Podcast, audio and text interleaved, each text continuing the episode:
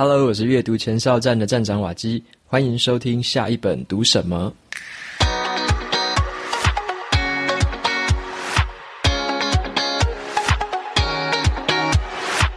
今天要跟你介绍的这本书，书名叫做《只有读书能抵达的境界》。我想要先问你一个问题，那就是网络上什么都有了，我们几乎什么都找得到，那为什么我们还要读书呢？这本书想要传达一个讯息，就是说，人的一生时间有限，但是读书的话，就可以体验我们没有办法抵达的境界。这本书的作者是日本，呃，作品很多的作家，他叫做斋藤孝。那他的作品涵盖的领域其实很广哦，包含了教育啊，然后如何学习，还有如何阅读，以及如何思考这些领域。同时间呢，他也是一个很热爱读书的一个爱书人。他一生都很致力提倡说要培养成读书的习惯，所以你就可以知道说，啊写他写这本作品其实不意外，他也是要提倡阅读的好处。那对于说，在这个网络还有数位化带来的这个资讯爆炸量，他在这本书的开头就这样子评论到这件事情。他认为，网际网络虽然很像有大海这支撑，但是呢，十之八九的人就很像是在浅滩上面捡贝壳而已。很少有人会潜入深处，但是呢，明明只要潜下去，不但可能会遇见你不曾遇过的深海鱼，甚至还会发现一望无际你没有见过的世界。所以，即使面对同一片的海洋，但是不同的人会怎么做，却彼此也因人而异。所以，他认为观看那些说书影片，或者说你单纯的阅读网络的文章，都没有办法真正的完全去取代读书的效果。因为他认为读书最大的作用，并不在于吸收资讯而已，而是在于体验。只有当我们去投入，就是你阅读一本书的这个过程的时候呢，你真正的去阅读它的时候，你才可以很深刻的体验到这本书里面它作者所要传达的思想，而且你进一步的还可以用一些方法去锻炼自己的思考能力，还有培养你自己的人格素养。我自己呢，在读这本书的时候，其实也一直在思考作者他说的这一句话，就是说，一旦你养成了读书的习惯，你读起来就会越来越轻松，而且还能渐渐的去深化你的知识，还有你的思考以及你的人格。所以对我而言，我在之前渐渐的阅读，养成阅读的习惯之后呢，我也的确体会到了作者说的这三个阶段，也就是培养知识，然后你去提高思考的能力，还有建立了自己的人格。以下的话，我就会跟你分享一下，我认为这三个阶段里面分别有哪些元素，还有哪些重点。第一个阶段就是会对世界开始充满好奇心，然后就会想要用阅读的方式来增长自己的知识。对于大多数的人而言，阅读的最直接的好处，其实就是可以增长自己的知识还有见闻嘛。那我常常听人家说这句话，就是书读得越多，才会知道自己知道的事情其实有够少。那也是真的，直到我自己真正开始读书的时候，我才开始对这句话产生共鸣。尤其是当我越读越多、越读越广的时候，才知道说自己其实知道的东西好少。然后，这也开始就是鼓励我自己对世界会产生更多的好奇心，想要学习更多的东西。然后我就是分享一下，有三件事情可以来让我们透过阅读来增长自己的知识。首先就是你要先从阅读的广度开始。所谓的广度，就是说。我们可以开始先挑选不同领域、不同类别的书籍。你先不要设限哈，就是你要先去广泛的阅读，然后才可以从中找到一些你可能有兴趣的一些东西。例如我自己举自己为例啦，就是像我自己从投资理财开始接触阅读，这是我的第一个兴趣。因为那时候想要学就是如何透过投资赚钱嘛，所以就是先从投资理财的书上手。然后呢，我就开始读了一些经典的投资书，里面开始看到一些金融的历史，还有一些企业运作的商业模式，还有一些投资的复利效应，或者是这一些很像经济方面的一些股市啊，或者是债券啊方面的一些知识。那后来。慢慢的，在里面又看到一些其他的、其他的知识，就是包含一些职场的管理跟自我成长的一些书籍，都是我在读这些书的时候看到，互相就是交互参照，然后互相引用来引用去，所以你就会开始看到一些不同的一些面向。然后呢，在这个阶段，我认为就是广度的话，就是你先开启你的阅读的广度，就可以先培养出一些阅读的兴趣，找自己有兴趣的就到处找来看，没有关系。那当你就是从这一些各种不同领域的书籍里面，你就可以慢慢的去找出你真正想要投入去钻研的领域。那这就进入到了我们会讲的第二个阶段，也就是阅读的深度。那我同样是举投资理财为例子哈，我一开始就是为了学习投怎么怎么怎么投资赚钱嘛，所以呢，我就从投资的工具两个最主要的就是股票跟债券开始去研究，然后我再学说用什么方法、用什么工具、用什么管道去投资。那下一步我就会去看说，我要怎么样衡量我自己投资的报酬与风险，也是找相关的书来读。那最后我就会去探索到更深一层，就是诶，我要怎么样去投资，还有所谓金钱的这些意义，还有投资的意义，以及你一些用钱的一些心理学的方面。那我就会一层一层的往下去挖掘我自己真正更想要知道的东西。最后一种是阅读的密度。我套用作者在书里面说的这句话哈，就是他讲一个主题，如果你连续的去读五本，你就是等级 A 了啦，就是最高级了啦。意思也就是说，其实像我自己在投资领域，其实一开始很陌生，但是我就是硬着头皮去找了那些经典的书来读。不同的作者呢，你对同一件事情就会有不同的观点还有看法。所以，你如果说连续看同一个主题的好处，就是说，你可以发现哈，哪一些事情是这些作者他们共同去认可，或者说共同验证出来的本质，那又有哪一些事情是纯粹呢？这些作者他可能个人观点，你就可以看到这彼此的差异，找到相同的地方，然后找到差异的地方，那自己再去做思考，渐渐的，你就会在同一个主题里面。你就会建构出自己的一些思考模式，你会看到一些共同的现象嘛？好，那就是所谓的一些可能真正的道理或真正的一些理论，然后实际上可行跟不可行，你就可以透过这些去彼此验证。那么在另外一本书，我有一句话想要引用过来，那本书叫做《跨能制胜》，讲一个通才跟专才的一个比较了。那它里面有讲一句话，我很喜欢，他说最成功的策略。就是把看似不同的各种情况连接起来，然后呢，看到深层结构的相似之处。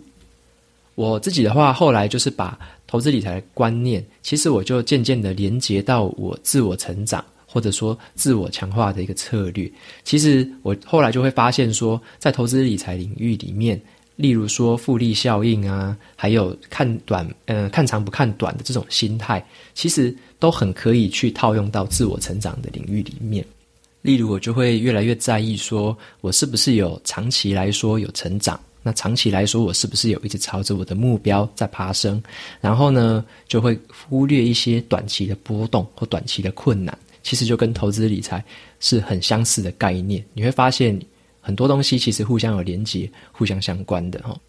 然后，这种复利效应的概念，其实对于有一些人，如果想要去提升你阅读的速度，其实也会很有帮助。像是另外一本在谈速读的一本书，叫做《雪球速读法》。那它里面有说过，真正的速读呢，那个效果其实是在你累积你脑袋里面阅读资料库的过程，慢慢的建立起来的。一开始你会觉得有点缓慢，有点辛苦，有点没有效率。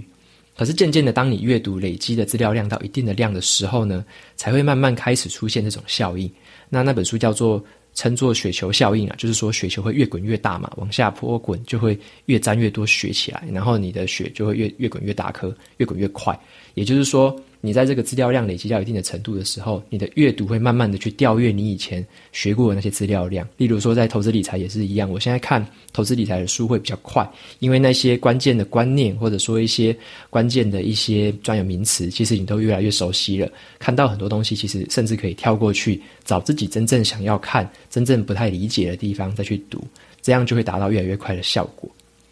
所以说，那个知识的增长。透过阅读的话，就很像细胞分裂一样啊。当你开始累积这个知识的时候，就很像细胞分裂嘛，一个变两个啊，两个变四个，后来这边八个、十六个这样子。一开始你看起来没什么差异，但是当你分裂的次数越越来越多，差异就越来越大。所以你一年如果只读两三本书，其实你感觉不到这件事情。但是当你可以一年读个二三十本、四五十本的时候呢，事情才会开始慢慢变得不太一样。到这边，我讲完了知识的一个增长的方式。那我现在进入第二个阶段，就是向一流的人物去学习思考。你可以透过阅读去学习一流的人如何思考。我先引用一下我很喜欢的一个俄国诗人亚历山大·普希金，他曾经说过呢：“追随伟大人物的思想是最富有趣味的一门科学。”我把这句话一直放在我的部落格首页，因为我真的好喜欢这句话。我认为读书最棒的一件事情，就是你其实可以透过这些伟大的人物，他们的视角，还有他们的观点来看这个世界。而且你更进一步的境界，就是你可以。透过这些阅读的内容，可以慢慢的开始知道这些伟大的人物到底是如何思考一件事情。然后你要问自己说：换作是你在同样的情况下，你会怎么想？换作是你遇到同样的状况，你会怎么样去面对？我认为就是在读书的前、中、后的阶段，你可以这么做。就是在前面的阶段，你可以先带着问题去阅读，然后去输入这些书给你的资讯。就是你要带着一些问题，带着一些目的去阅读。那在中间的阶段，就是你在读的时候，你要用你学到的这些新东西开始去思考。你在看的过程中，其实你慢慢的就会要发想一些事情，就是说，诶，你刚刚问的那些问题，书里面的作者到底有没有回答你了？或者说还没有回答，他什么时候会回答？开始去思考，开始去往下看这样子。那在最后面的阶段，也就是你读完的时候呢，我是最好的方式啦。我自己来说，我就是用别人可以理解的话去输出。那所谓的别人理解的话，像我就是做两件事情，一件事情就是我写成阅读笔记，然后我会把它分享成部落格文章。那第二件事情就是我现在在做的，我试着用 Podcast 用讲话的方式再去把这些东西说出来。那透过这样的一个过程，我希望说我可以对这个书的内容有完全的理解了，然后可以呈现给别人知道。我认为这样子对提升我自己的思考是很有帮助的一件事情。所以我再细节分享一下刚刚说的这个输入，然后思考，还有输出的这个三个步骤的一些细节。首先我讲一下输入，就是刚刚讲过，带着问题去阅读。你要问自己为什么要读这本书？你是为了要解决什么样的问题？然后呢，你要把书里面的内容跟自己的经验去做一些连结，就对自己问说：对我自己来说，这个书的观念到底相当于什么事情？或者说，这个书里面讲的情况，如果换成是我的话，我会怎么做？把这把这些书里面的东西跟自己的经验，不管是你的工作或者是生活，去做一些结合，去做一些思考。那最后的话，就是你去放入自己的一些情感，就是你可以想说，我自己喜欢这个作者的说法吗？我喜欢他的观点吗？或者这本书里面作者的说法让我感到很愤怒，我为什么愤怒？我为什么不开心？可以去思考这些东西，因为。就是在进到第二个阶段，就是思考。那思考的话，就是像刚刚我们已经讲了嘛，你问问题去回答，就是思考的一个部分。那你还可以在这边细分成两个阶段做思考。我第一个角度是很喜欢用作者的角度去思考，就是我会问自己说，为什么作者会认同这个观念？他是因为什么样的事实，或者说因为什么样的数据会支持他去认可这个观念？我会去问自己这些事情。然后呢，我第二个阶段就会反过来用自己的角度去思考，就会想说：我自己认同吗？为什么我会认同这个说法？我是依据什么样以前看过的东西，或者说依据自己什么样的经验，我会认同他的说法吗？在这边，我很推荐大家可以去找一个我的我的读书笔记，我可以放在链接里面。这本书叫做《富爸爸穷爸爸》。那这本书其实很多人他认为是理呃投资理财的经典。但是我看了之后，其实我没有那么喜欢。我认同它里面的一些观念，但是我也对很多的观念有点嗤之以鼻啊。然后我就把它整理成一个蛮完整的一篇文章。那我很推荐，如果你有兴趣的话，你可以找一下我所谓的思考的方式是怎么样运用在我读这本书的过程里面。最后的话就是谈到输出嘛。那输出的最好的方法，我认为就是你可以写这本书的，可以是小小的心得。或者是你推荐这本书，那甚至是你更深入一点，你可以去评论这本书，你喜欢哪边地方，哪些不喜欢哪些地方。那么我认为，就是你可以最简单的用一个简短的文字去记录下来是最好的。那第二种方式其实就更进阶一点，你甚至是可以像我现在用 Podcast 的方式，就是讲出来让别人听。像我自己除了 Podcast 之外，其实我很喜欢跟我的朋友去聊书。我怎么跟他聊？我会告诉说。这本书我学到了什么东西，然后我跟他聊说这本书大纲啊、大意在讲什么，然后你认同吗？你不认同是哪边呢？就是我跟朋友聊天的时候，其实也会聊相关的东西。然后就像作者在书里面，他有分享一个观念，就是说要深化你自己的思考呢，对话是最好的方式。也就是像我刚刚讲的嘛，你跟朋友聊天，或者是你跟家人聊天，简单的聊一下，你会发现你在分享这个书的时候，如果你自己讲的不够清楚，或讲的不够完整。甚至有时候你讲得很冗长，对方都听不懂你在讲什么，那就要反省一下自己是不是没有看懂这本书。像我有时候也会这样子，可能我看完了一本还蛮难的书的时候，我要讲的时候就讲得拉里拉杂的，就是很难去呈现啦。那你必须后来再沉淀，甚至是后来再回去重看一下那本书的时候，才会慢慢的去理解一些之前不太没有办法吸收消化的地方嘛。对。那这样子，我觉得转有效的把它转换成自己的思考养分是更重要的一件事情。所以以我自己而言，我其实用阅读前哨站，还有下一本读什么，其实就是尽量以这个理念为主，然后去实践它，就是这个实践最好的范例啦。我觉得虽然我们离那些伟大的人物还很远，但是我想要透过这样的练习过程，可以再多接近他们一点点。那即使是那么一点点，我都会觉得很开心啦。最后进到读书的第三个阶段，也就是面对生命的一个态度，让你可以学到如何去培养自己的人格。这本书的作者他认为说，读书对一个的人格培养其实是非常有帮助的。他定义起来就是人格，他认为包含四个元素了。第一个是知识，第二个是思想，那第三个是情感，第四个是性格。你或许会想说，人格应该是比较听起来比较像与生俱来的一个性格嘛？但是你可以后天去养成它吗？我认为啦，答案是可以的。作者也是这么认为，因为你可以看刚刚讲的四个元素里面，知识跟思考，我们刚刚都讲过了，你就是可以透过阅读去提升这些更细节的内容。然后我们透过读书去增长知识、磨练思考的时候呢，你就会进一步发现哦，影响到了你自己开始面对这个世界的情感，也就是你看待事情的角度可能会开始不一样。你对有些事情可能不会再这么生气，你对有些事情可能会更担忧一点，就是你影响了自己的一些情感。然后呢，再进一步的，你就会对自己的性格起到一个潜移默化的效果。所以，我认为就是透过读书的话，你可以从刚刚那四个元素，从外而内的，慢慢的去调整、去影响，然后改变自己的人格，慢慢建立起属于自己。可能算是更成熟的人格吧，透过阅读之后所培养起来的。再来的话，我想要讲，其实我自己还有感觉到另外一个方式啦。从阅读带给我的一个收获，就是它可以由内而外的去改变我发自内心的感受，然后再渐渐的去改变我的行动。所谓的由内而外，我指的意思就是说，你可以先从自己的内在开始来问。我向我自己问自己第一个问题，就是生命的意义是什么？我后来找了很多书，我发现有一本书大家共同推荐的，他是心理学家法兰克写过的。他在纳粹集中营待过，他在里面熬过去了，然后后来活着出来，写了一本书叫做《活出意义来》。他告诉我们说，不是你对生命有任有什么指望，而是生命对你有什么指望。我们每个人都可以赋予自己生存在世界上的意义，你都可以有主动权去赋予自己意义，这样子你就可以承受任何的磨练。他在里面的题目是这样子哈，那第二个事情，我就是会回到自己，也是问哪哪一些伟大的人物的典范是我自己所效法的，是我自己所就是欣赏的。因为我在想说，像我们遭遇到的各种困境嘛，其实很多前人都已经遭遇过了啦。那尤其是那些伟大的人物，他们遭遇过之后，用了什么方法，用了什么样的想法突破这些困境，这就是我很好奇的地方嘛。所以我会去想他们在那时候会怎么做啊，怎么想。